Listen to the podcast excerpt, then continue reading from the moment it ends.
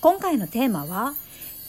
人類が進化する時って大体苦しいもんなんですか？体調悪いんですけどという問題について語っていこうと思います。銀河のシャーマンのもじゃみほです。はい。えーとですね最近日本の波動が上がっています。これは阿蘇山噴火とかまあこれちょっとちょっとね地震があったりとかもしたしまあいろんなね小笠原の方とかなんか島が出てきた後のなんだのかんだの地底の火山がうんちろかんちろみたいな感じで日本全体的に隆起してるなんか盛り上がってきてるってところはあるんですけどこれ私のような、えっと、スピリチュアルなことを仕事をしている人間から見るとなんか日本全体波動上がってますねっていうふうに見えるわけでございます。上がってんのよ。あの、これ人によってはね、あの、大変、地球が助けを求めま、求めてます。地球が苦しんでますみたいに多分メッセージ受け取る方もいらっしゃると思うんですけど、まあ別にそれはそれでその方の体験してらっしゃる現実では、地震だったり噴火だったりあの海底火山が活発化してるっていうのは地球の悲鳴っていうふうに思っていらっしゃるんだと思います。まあいいんですよそれはきっとあのある種その方にとって何かを救うっていうこととかまあ、うん、まあ、なんかやりたいんでしょって感じなんですけども、まあ、私が見ているあの視点から見るとそういった物事は、えーと、ガイアおよび日本が活性化してきている。でもりもりもりもりエネルギーが上がってきちょるっていう感じに見えるわけです。なのでそうすると上に乗っかってる人間も影響を受けるんですよ。それは活性化するっていうことでありますしつまり進化していくっていうことが起こっていくわけでございます。人類がね。で人類進化するとどうなるんですかって言われるとまずねテレパシーっていう感じがするんだよなテレパシー テレパシーですあのま何？って思うかもしれないんですけどもこれ本音がわかるとか、えっと、必要な物事が突然ある日ひらめきのように分かってくるみたいなそういうふうな、えっと、コミュニケーションスタイルが育っていく芽生えていくっていうことであります。あとまあ今んとこ人類が進化することでどのようなことが起こってくるかっていうことですけどもまあこのテレパシー問題と絡んでくるんですけれども他の存在とコミュニケーションができるようになるっていうことでございます。他の存在って何何やねんって思うかもしれないんですけども他の存在ってもうその人の縁が深い存在とコミュニケーションが取れるようになってくるんですけども例えば地底人とか、まあ、宇宙人とか、まあ、精霊とか天使の方もいらっしゃると思います。えっと、こういったね自分たちと次元が違う存在とコミュニケーションを取るのには何が必要になってくるのかというと重要なのはこれらの存在とコミュニケーションする上で重要なのはテレパシーが必要なんですけどもこのテレパシーっていうのは共感性であり同時に五感を正しく使った上での第六感なんですね。五感が正しく使えない人って第六感もうんうまく使えないっていうか使ってもね大体ねなんか歪みが入っているからなんか変ちくりな翻訳になるんですよねなんか自称宇宙人と通信してるとかなんか自称精霊とかなんかそういうものとなんか通信してるっつってもなんか五感の使い方がおかしい人やっぱねまあこんなことを言うとねなんか申し訳ないんですけどもなんか変なんですよ。ちゃんと使えよ五感っていうところがやっぱりあの私長年この仕事をしてきてとてもとても強く感じることでございます。じゃあ五感ちゃんと使うってどういうことっていうんであればまあ五感ですよ。見る聞く嗅ぐ触覚とかねいわゆる五感そういうものを正しく使うこと。あとまあ思考もかな。考え方っていうのを正しく使うってことですね。正しく使うって正しく使うって分かんねえよと思われる方もいるかと思うんですけども私が今申し上げている正しく使うというのがどのようなことなのかというとまず見るっていうことに関してこれ難しいですよ。正しく見るっていうことって。大体の方は全てにおいてバイアスをかけています。え何？と思うかもしれませんが幕末日本の港に黒船が来た時に多くの人は見ることができませんでした。これはあの黒船のような大きなああいうふうな得意な形をしたものを江戸の人たちは見たことがなかった。よってそれを目の前にあっても認識するということができないんです。実は我々の五感というのは大量に情報を摂取していますですが人間が生活を送るのに必要なように加工して取り入れて再構成しているんですね。だからもしあなたが UFO というものを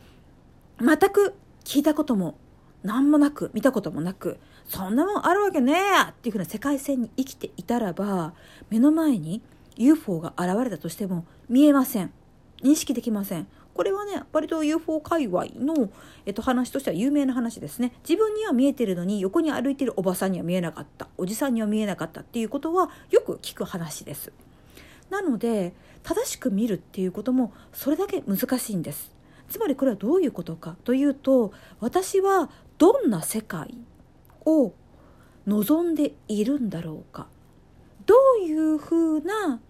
バイアス価値観でもってこの世界を認識しているんだろうかということの、まあ、自問自答ですね。内観しろってことです。自分の内側を見ろよって話です。みんな癖があるんです。当たり前です。日本に住んでる人とまあ海外に住んでる方。100年前に生まれた人と今に生きている人。もちろんみんな違うものを見ています。バイアスがかかっています。それ当然のことなんだけれどもだけれどもバイアスをなるべく外すというふうな訓練をする必要があるわけです。それは相手の立場に立ってものを見てみる。とかね。自分が嫌だな苦言だな反感超覚えるわっていうことももしかしたらそういう世界もあるのかもしれない。っていうふうにちょっとだけ自分の思考認識を開いてみることです。それもあるのかもしれない。っていうふうにしてくるとあの自分の持ってるバイアスっていうのがあの自然と体験させられるわけです。人を見たり自分がそういう目にあったりしてああこれバイアスだった。歪みだった。それはあの視界思考とか見るものだけでないです。聞くもの匂い触覚食感そういうもの全てにおいてあこれ自分のバイアスだった。これがいい。これが心地いいと思ったのは自分のバイアスだったわ。っていうふうに気づかされていきます。そうやってこう五感を正しく使えるようになってくると第六感というのもバイアスをかけないでシンプルな形で使えるようになってくるのでそうすると宇宙人地底人精霊、え、スピリットなんかそういうものとのコミュニケーションもスッと歪みがなく受け取ることができるようになってくるわけでございます。ただまあね今回のテーマであるそういった進化をしていった時に体調不良の人が大変多いんですよね。やっぱ私が聞いてる範囲だけでも苦しいとか体が辛いとか頭ぼーっとするとか眠いだのあっちこっちそっちこっち痛いだのあと皮膚に症状が出てる方っていうのは多くいらっしゃるんですけどもまあいいんですよ。あのー、進化する時っていうのエネルギーが先にあのオクターブバイブレーション上がっていて肉体がそれについていけてないからついていくために体に溜まった不要なものを皮膚のトラブル頭痛眠気だるさ関節痛っていう形で排出してくれてるから大変ありがたいことなんです。もちろんこれ人によっては体調不良って形ではなくってふんふふんふんふふんみたいな感じで頭がねぽやんぽやんになる人もいますね。これはまあ体質とかねその人の体の癖とか状況によって変わってくるので体調不良とは限らないですけどもでも多くの方は体調不良になる。ですけれども、えっと、現在、えー、と10月30日ですけども、えー、と新月11月5日かな？までは比較的体が軽くなっていく方が多いと思います。あしんどいのが抜けてきたみたいに。ただ新月超えるとまた次の満月まではね重たく痛くなる方が多分多いと思います。これ脅してるわけじゃなくってそういうことが起こってきてもあ自然な流れだなみたいな思っていただければいい。夏は暑い冬は寒いと同じように進化する時には体がついてきてない人はしんどくなるっていうもしくは眠くなるぼーっとするっていう風なことが起こってくるものなんです。これはまあ当たり前のことと思って受け止めていただければいいかと思います。ただねうん確かにこれ今現在シェディングのこととかまああの太陽風もね最近強いあ今日かな？今日あたり最大の太陽風が吹くって言われてるのでそういうふうなこう宇宙的ないろんなものの影響とかもう重なってくると、まあ辛いことは辛いんですね。だからまあ UFO とか宇宙意識に聞いた時に、うん、どうしたらいいのって言ったら、まあ、ヒーリングを送るよって言ったので、まあ、そのヒーリングと、まあ、その人に合わせた体の調整法っていうものを、まあ、読み解いてヒーリング必要な時に1ヶ月送りますよっていう風な、まあ、企画をしようと思って、まあ、今回やるつもりではあります。そういう風に今体しんどくって進化したいんだけどなんかそのためになんかこの辛すぎる状況をどうにかしてくれよって思う方は、まあ、概要欄に貼っとくのであのよかったらご覧になってください。だからねあのこういうふうになんか辛いことが起こる体が辛い精神が辛い状況が辛いってことが起こると自分がやってること間違ってるんじゃないかと思われる方がいるかもしれないだから進化のために瞑想だったりある種のワークだったり自分の人生を変えようと思って大きなことを決断したりとかねあの健康的な何かのあの様式を取り入れたのになんでこんなん辛いんだよっていうふうに思う人いると思うんです。でもねそれはね当たり前のことなんです3次元で生きてる限り。だからへこまないでください。自分のやってることを後悔しないでください。あなたのやってることは悪くない。当然のことです。ただちょっとしんどい時期は11月いっぱいぐらい続くからちょっとゆっくりできるように自分の生活を整えていってはいかがでしょうかっていうお話でございました。